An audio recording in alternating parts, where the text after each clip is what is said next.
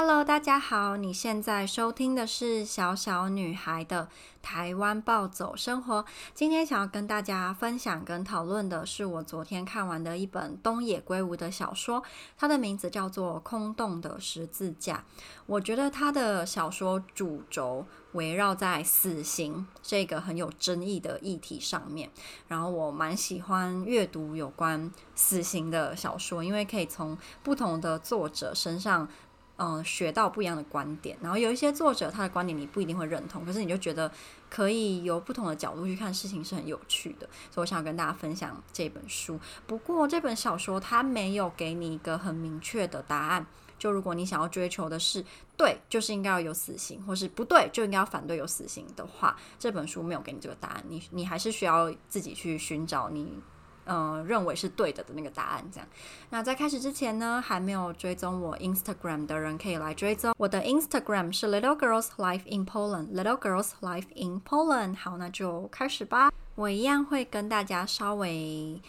描述一下这一本书的内容，可能可能最后还是会爆雷，所以如果你听完我说这本书是有关死刑、死刑的议题，有从加害者也有从受害者家庭的角度去看，然后你很好奇啊，很想知道他是怎么描述的话，你要先去读完，你再来听会比较好，因为我怕我忍不住就把情节全部讲光光，你就没有那个乐趣了。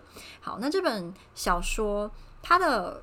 开头其实描述的那一件事情，后来我有点忘了，就是因为嗯，开头描述的那个 A 事件，它可能只出现不到十页吧，接下来的很多很多，几乎一半都在讲另一个 B 事件，然后后来才又出现 A 事件的人物，所以当他再次出现的时候，我其实已经不记得，哎，这个就是刚开头的那那个 A 家庭的人。好，那。这本小说的主角呢，是一个一个爸爸，他还活着，跟一个妈妈，但这个妈妈后来被谋杀了。那这个爸爸跟妈妈原本是夫妻，不过因为他们的女儿被嗯入室抢劫的犯人杀了之后，就离婚了，所以他们两个后来就没有再住在一起，也没有联络。因为我觉得蛮。可怜跟可惜的吗？我以为夫妻应该是，尤其在这种情况下，能够互相扶持、互相支持的角色。不过，似乎在很多类似的情况底下，夫妻反而都会走向离婚这条路。那在他们的情况之下，是有一天妻子跟丈夫说，类似啦，类似说，嗯，我看到你的脸，我就很痛苦。因为他会想到之前女儿还活着的时候，他们这一个小家庭多么的快乐，多么的幸福。可是现在完全不是这样了。那看到丈夫可能会看到女儿的脸啊，或是丈夫也很难过、很伤心的那个样子，也会让你很伤心。所以他们之后还是离婚了。我记得我们与恶的距离里面的那个家庭也是这样，对不对？就是。嗯，那叫什么名字？贾静雯演的妈妈也是跟温升豪分开，然后也是因为就是儿子的关系，就或是感情不好，就是他们因为儿子发生了那件事情，然后后来他们感情也不好，这样。所以我也不知道在心理学上吗，这种情况为就是为什么会是这样？为什么发生家里那么不好的事情之后，嗯，老公跟老婆没有办法互相。帮忙的走下去，走过这个难关啦。不过一定不是每个家庭都这样啦。我只是说，我们好像在影视作品看到很多会是这种的家家人会分开，不会继续就是在一起什么的。好，那空洞的十字架就在这个背景底下跟大家讨论第一个案件，就是他们的女儿被入室抢劫的犯人谋杀之后被判处的刑责。然后他就说，一般来讲，他们认为。这个人应该会被被判处死刑才对，毕竟他把他们女儿很残忍的杀害了。结果在阅读了很多的判决之后，老公才发现，哎，可能不会被判处死刑哦，因为只要被告有悔改之意，或是有教化的可能，而且不是预谋犯案，有值得同情之处。法官似乎就会千方百计的要为了避免死刑做出借口，可能就哦，他可以教化，或是他这样这样杀了你女儿，但他不是故意的。例如，好像有个案呃，有一个例子是说什么什么他。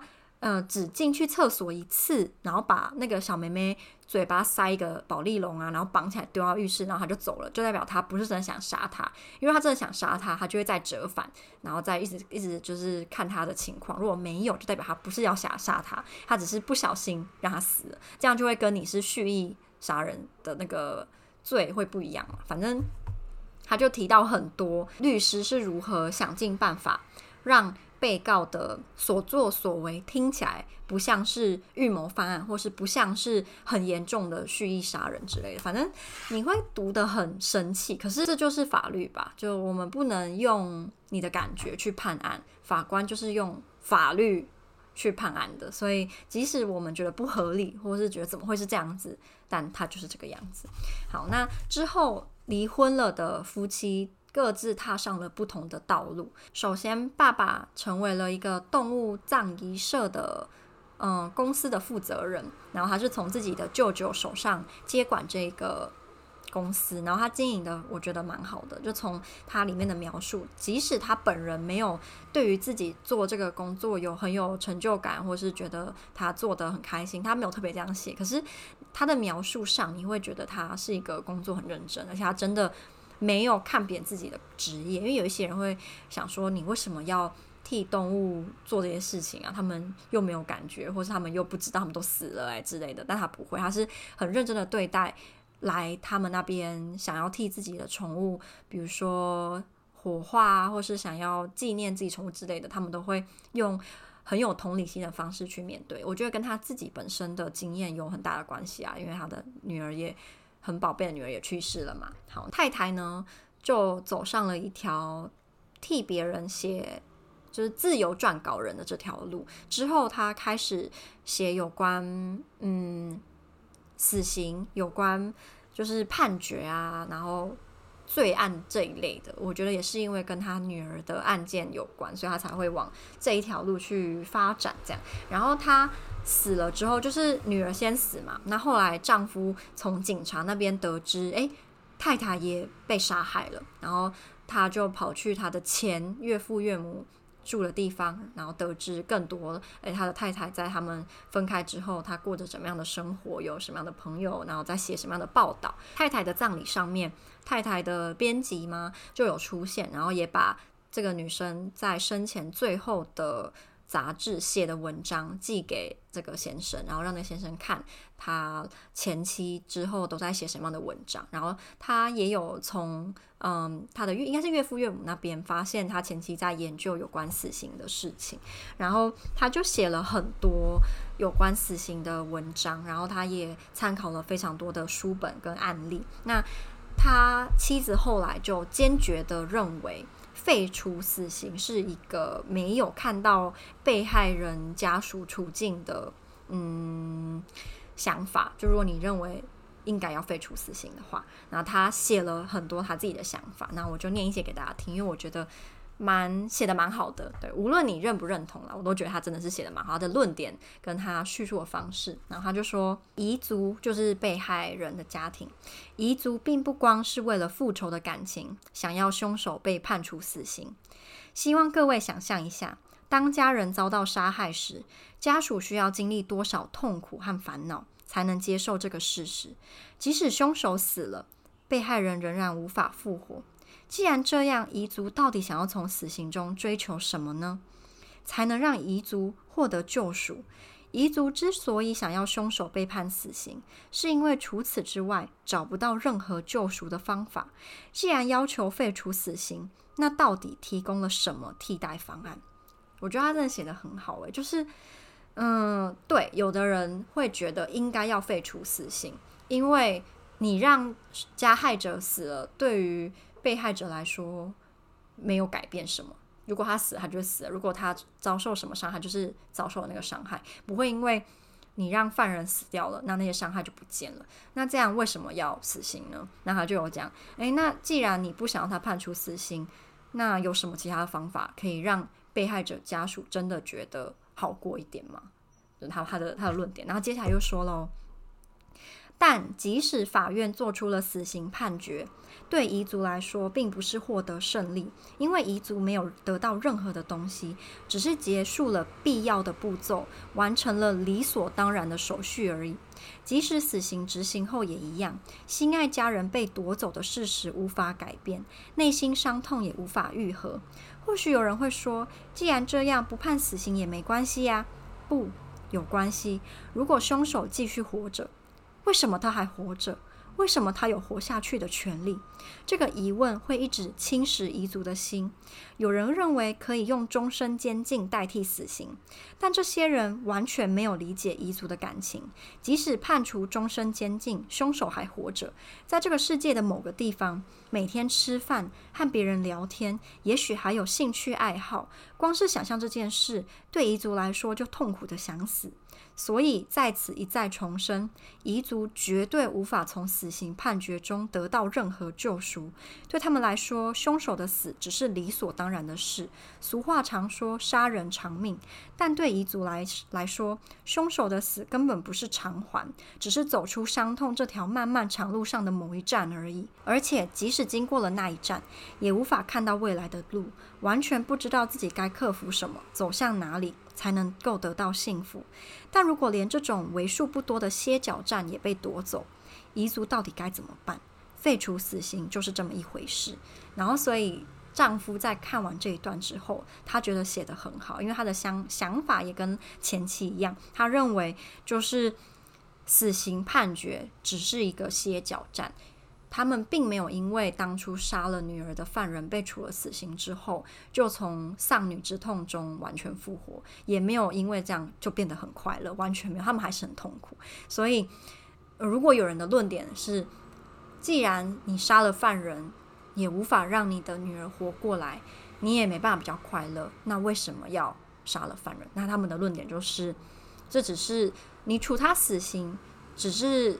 在做理所当然的事，因为他杀害了你心爱的家人，然后的确不会改变什么，也不会因为这样他们比较开心。可是这是一个歇脚站，也是让他们越来越好的其中的那一个休息的地方而已。这样，然后，那他接下来另一个论点，我也觉得蛮有趣的，就是他就说，嗯，当初杀了他女儿的那个那个中年男子，其实在。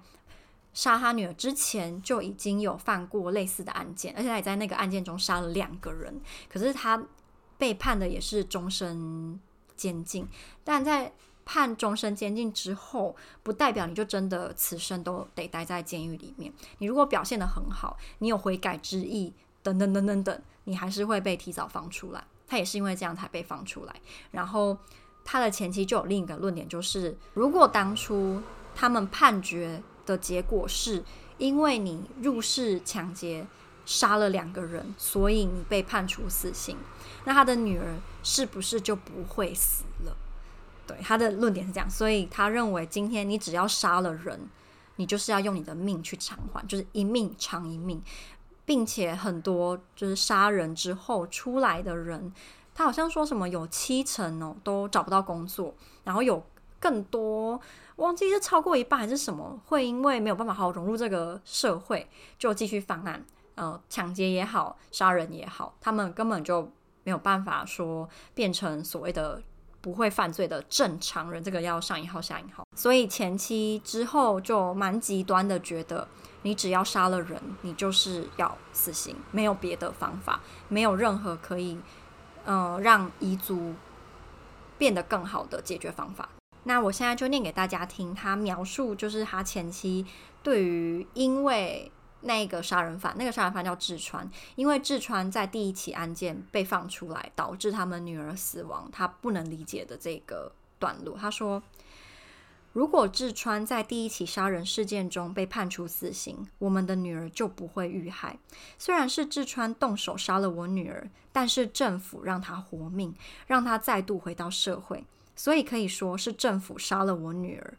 无论杀人凶手是事先有预谋的计划杀人，还是在冲动之下杀人，都可能再度行凶。但在这个国家，对不少杀人凶手只判处有期徒刑。到底有谁可以断言，这个杀人凶手只要在监狱关多少年，就可以改邪归正？把杀人凶手绑在这种空洞的十字架上，到底有什么意义？从再犯率居高不下，就可以了解无法期待服刑的效果。既然没有完美的方法可以判断受刑人是否改邪归正、重新做人，就应该以受刑人不会改邪归正为前提，重新考虑刑法。然后他最后的总结就是：只要杀人就判处死刑。这么做的最大好处就是这个凶手再也无法杀其他人。我觉得就是东野圭吾他很厉害，是他后来。安排了另一个案件，然后这个案件的争议性就更大了。它的本质，我觉得与入室抢劫杀人，或是你随机杀人也好，是不一样的。我觉得啦，你如果觉得他们是一样的也 OK。那我就来跟大家说是什么案件。他们是一对很年轻的情侣，一个女生才国中，男生高中，但他们因为年纪还很小，然后还不会。想太多，反正之后，呃，热恋一段期间，这个女生她怀孕了。那因为她好像是没有办法去堕胎还是什么样，忘记。他们两个就决定要在小孩出生之后，呃，杀了小孩，然后把它埋起来，就当做没这件事情。那对女生来说，她知道她跟男朋友没有办法在那个年纪就结婚，然后放弃学业。专心抚养这个孩子。那因为这个男生他的家境很好，然后他的爸妈对他的期待也很高，觉得他未来很有发展，他不可能为了这个女生就放弃自己的未来。所以两个人都算有一点自私的情况之下，而且年纪又很小，他们做这件事。那之后呢，这个女生因为亲手杀了自己的小孩的这个事件，导致她。心灵上，我觉得出了问题。他之后就从事了色情行业，然后没有一个固定的、稳定的关系。那这个男生比较不一样，是他之后成为了小儿科的医生，他也有结婚，生呃，那个小孩不是他的啊，反正他有结婚。那他救下来一个。原本要去自杀的怀孕的女生，之后他就跟那个人结婚了。然后，所以这个小孩不是他的，是这个原本要去自杀的怀孕的女生。那他也是一直在赎罪，因为他认为当初他的行为是不可饶恕的。他怎么可以亲手杀了一个生命？就即使他是刚出生的婴儿，照理来讲。如果你要这样说的话，照理来说，这个世界没有人知道他的存在，会为他难过的就是只有他跟那个女朋友，没有别人知道嘛。所以，若见的有人会说啊啊，你杀了一个人，呐你不光是杀了他，你还杀了他爸爸妈妈的宝贝，他杀他的好朋友的好朋友，他的谁谁谁的谁谁谁。但这个小婴儿就没有这个情况，因为他刚出生，然后知道他的存在的只有这一对情侣而已，所以没有其他人会为他难过。好，反正这个前妻就是我前面提到那个女儿被杀害的这个女生，她后来不是也死了嘛？对，就是她。她因为在撰写一些报道，认识了这个嗯，把自己女儿亲手杀死的这个这个女女人。那她也是因为这样，后来才被杀掉了。然后这个你要自己去看才比较了解她在说什么。